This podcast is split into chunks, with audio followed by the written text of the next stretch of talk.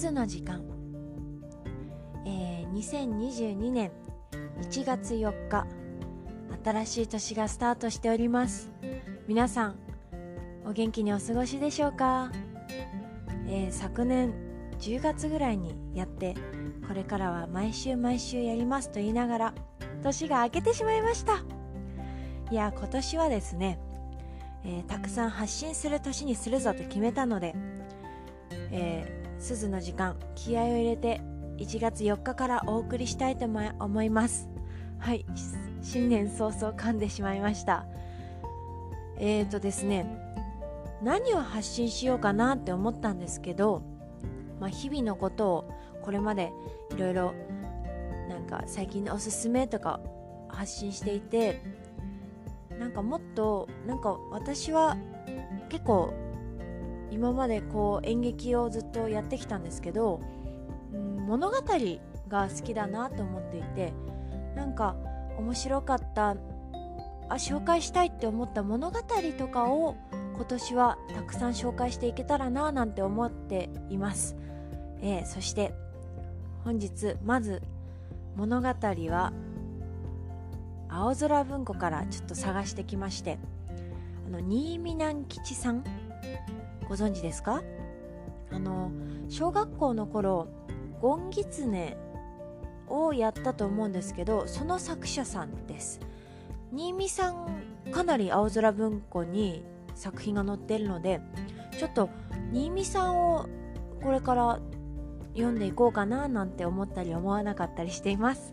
ということで今日は新見南吉さんの「里の春山の春」という作品をちょっと朗読してみますね。はい。では始めたいと思います。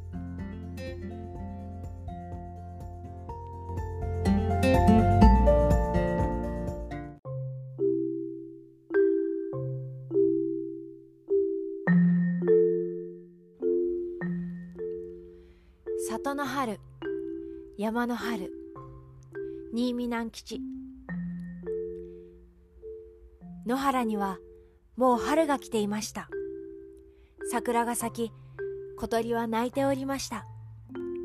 けれども山にはまだ春は来ていませんでした。山の頂には雪も白く残っていました。山の奥には親子の鹿が住んでいました。坊やの鹿は生まれてまだ一年にならないので春とはどんなものか知りませんでした。お父ちゃん春ってどんなもの？春には花が咲くのさ。お母ちゃん、花ってどんなもの？花ってね、綺麗なものよ。うーん。けれど、坊やの鹿は花を見たこともないので、花とはどんなものだか、春とはどんなものだか、よくわかりませんでした。ある日、坊やの鹿は一人で山の中を遊んで歩き回りました。すると遠くの方からボーンと柔らかな音が聞こえてきました。何の音だろう？するとまたボーン。坊やの鹿はピンと耳を立てて聞いていました。やがてその音に誘われてどんどん山を降りて行きました。山の下には野原が広がっていました。野原には桜の花が咲いていて良い香りがしていました。一本の桜の木の根方に優しいおじいさんがいました。小鹿を見るとおじいさんは桜を一枝折ってその小さい角に結びつけてやりました。さあかんざしをあげたから日の暮れないうちに山へお帰り。小鹿は喜んで山に帰りました。坊やの鹿から話を聞くとお父さん鹿とお母さん鹿は口を揃えてボーンという音はお寺の鐘だよ。お前の角についているのが花だよ。その花がいっぱい咲いていて気持ちの良い匂いのしていたところが春だったのさ。と教えてやりました。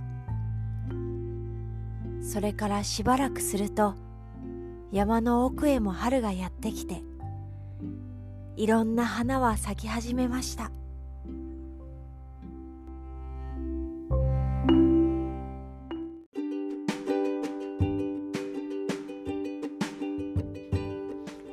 はいということで、えー、里の春山の春。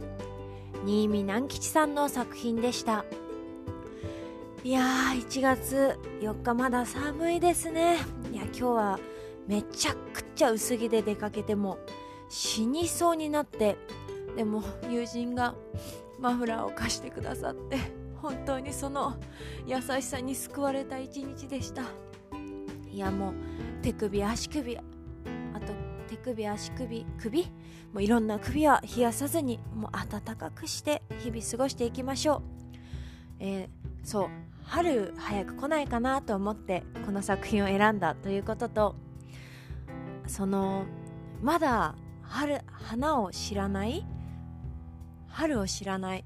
そのまだ知らなくて新しいものに出会ってそれが実はそのあの探していた春だった花だったみたいななんかもう、ま、ちょっとしたなんかきらめきみたいなものを私はこれを読んだ時に感じていやーなんか新しいものを知る喜びってあるよねみたいなことを思ったりして読んでみました。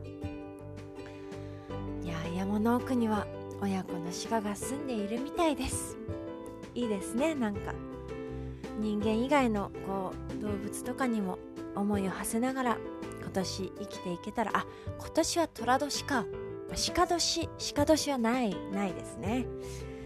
なんか友人が寅年なのでトライする1年にしたいですって言ってていいなって思って。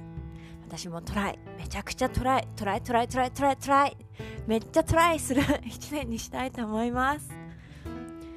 だからね朗読も週に1回はしていくぞ。なので青空文庫でもしこの人のこの作品読んでくださいみたいなのがあったらぜひぜひぜひ言ってください。なんか青空文庫じゃなくてもこここの小説好きですみたいなのがあったらそれ言っていただいたら一部一部をなんかちょっとちょろちょろってちょっと紹介するみたいなことだったらできると思うのでぜひお便りも待ってます。はいということでなんかテンションがよくわからない感じですけどそれはもう全てはこの寒さのせいです。本当にね暖かくしてあちょっと今からエアコンをつけてあったかくして夜の時間を過ごしたいと思います。それでは皆さん素敵な夜をお過ごしください。風邪とかいろいろ気をつけながら過ごしていきましょう。鈴の時間でした。また来週ぐらいに。バイバーイ。